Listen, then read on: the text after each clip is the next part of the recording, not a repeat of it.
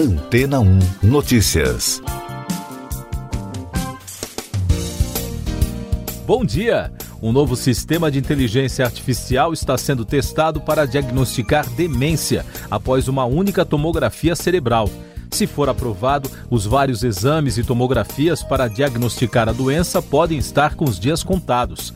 Segundo a professora Zoe Kurtzi, do Departamento de Psicologia da Universidade de Cambridge, no Reino Unido, e bolsista do Centro Nacional de Inteligência Artificial e Ciência de Dados do Instituto Alan Turing, se a intervenção médica ocorrer antecipadamente, os tratamentos podem agir precocemente e retardar a progressão da doença e, ao mesmo tempo, evitar mais danos. Com isso, a probabilidade de que os sintomas ocorram muito mais tarde se tornarão mínimas ou nunca ocorram.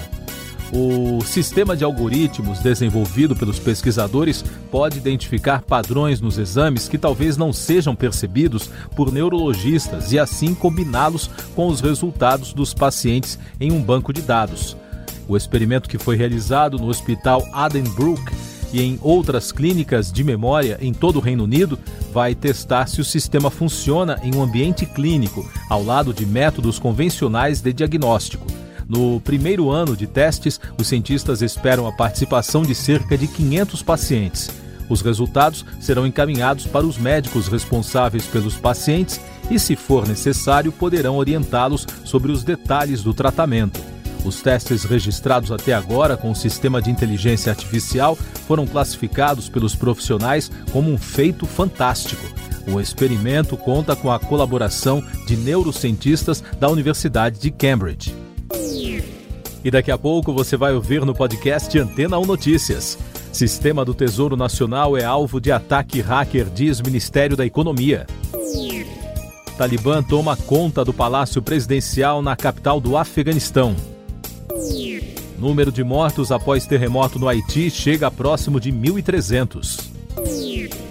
O Ministério da Economia informou que a Secretaria do Tesouro Nacional sofreu um ataque virtual com um vírus que sequestra o acesso a dados criptografados do sistema. Os hackers autores do ransomware exigem um pagamento para liberar o acesso ao sistema raptado. A ação criminosa, identificada na última sexta-feira, dia 13, está sendo avaliada por especialistas. O presidente do Afeganistão, Ashraf Ghani, deixou o país no domingo, pouco depois de o grupo extremista Talibã cercar a capital do país. Os fundamentalistas informaram que tomaram controle do palácio presidencial em Cabul. O grupo extremista defendia uma rendição pacífica do governo, segundo as agências de notícias. A retomada da cidade ocorre em meio à saída dos americanos do país. Os Estados Unidos ajudaram a derrubar o Talibã em 2001, em resposta aos ataques de 11 de setembro daquele ano. O primeiro-ministro do Reino Unido, Boris Johnson, afirmou que nenhum país deverá reconhecer o Talibã como governo do Afeganistão. Já chega a 1.297 o número de pessoas que morreram no Haiti vítimas do terremoto que atingiu o país na manhã de sábado. De acordo com a Agência de Proteção Civil, mais de 2.800 pessoas estão feridas e cerca de 3 mil construções foram destruídas em decorrência do tremor de magnitude 7,2. O presidente dos Estados Unidos, Joe Biden, anunciou o envio de ajuda humanitária ao país. A vice-presidente Kamala Harris também se manifestou, dizendo que as equipes americanas estão se movimentando rapidamente para avaliar os danos e apoiar a recuperação das cidades haitianas. Essas e outras notícias você ouve aqui na Antena 1. Oferecimento Água Rocha Branca. Eu sou João Carlos Santana e você está ouvindo o podcast Antena 1 Notícias, com informações sobre a pandemia no mundo. Manifestantes contrários ao passaporte de saúde em cidades de toda a França saíram às ruas pelo quinto fim de semana consecutivo. O documento é uma das regras sanitárias impostas pelo governo para tentar conter o avanço da Covid-19. Na avaliação da imprensa francesa, foi o maior protesto contra as medidas até agora. No Peru, o chanceler Héctor Berrar apresentou planos de realizar em Lima uma reunião de ministros das relações exteriores dos países da América do Sul para adotar acordos e ações conjuntas de combate à pandemia de Covid-19. A proposta foi anunciada ao embaixador do Chile, Andrés Barbé. No Brasil, o país registrou no domingo 385 mortes por Covid-19 e soma agora 569.218 óbitos desde o início da crise. Com isso, a média móvel de mortes está no menor patamar desde 7 de janeiro. Em casos confirmados, o país contabilizou mais de 20 milhões e 300 mil diagnósticos desde o início da pandemia, com mais de 13.800 casos em 24 horas. E o balanço da vacinação contra a doença aponta que a população que está totalmente imunizada contra a Covid chegou a 23,43%. São mais de 49 milhões e 600 mil doses aplicadas até agora. Mais destaques nacionais: o presidente Jair Bolsonaro publicou nas redes sociais que levará ao Senado um pedido para instaurar um processo de impeachment contra os ministros do Supremo Tribunal Federal, Alexandre de Moraes e Luiz Roberto Barroso, com base no artigo 52 da Constituição.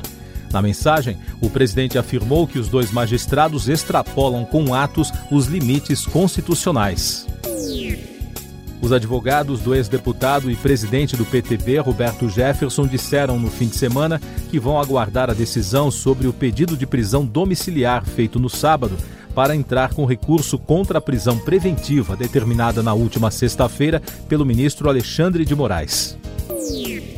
Destaques do noticiário econômico, de acordo com dados da ABIA, a Associação de Fabricantes de Alimentos, a indústria contabilizou 308 bilhões de reais de faturamento no período de seis meses, um crescimento de 0,2% nas vendas para o mercado interno.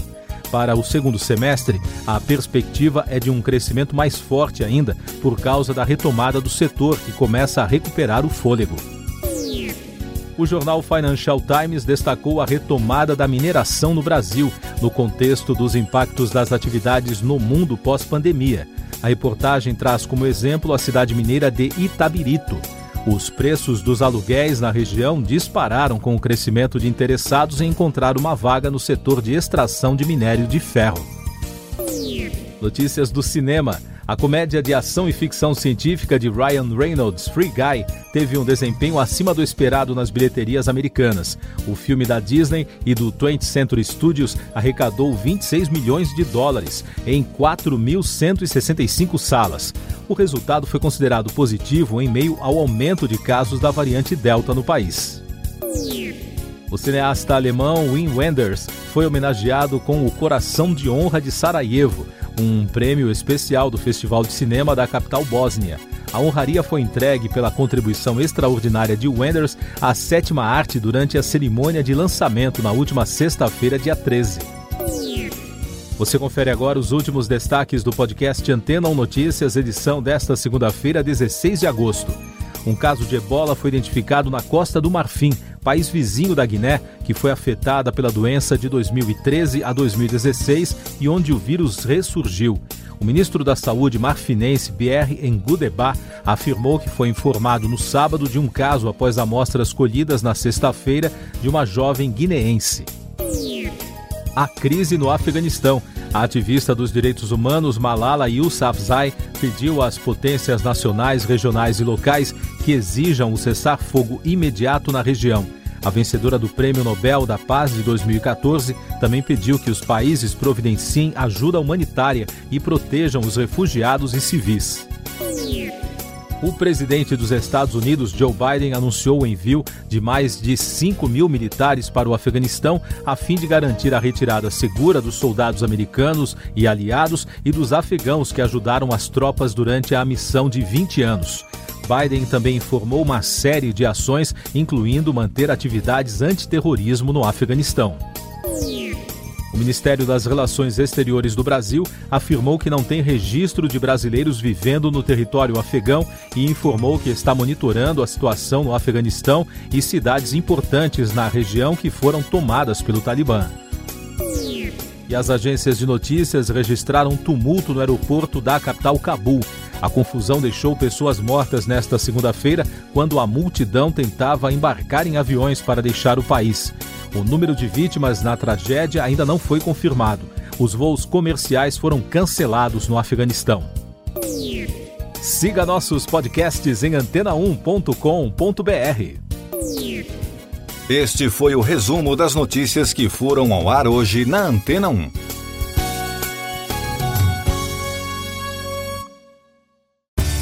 Depois de tanto conteúdo legal, que tal se hidratar com água rocha branca? O consumo regular de água durante o dia traz benefícios para a saúde, como, por exemplo, manter a pele bonita e hidratada. Rocha Branca, da fonte direto para sua casa.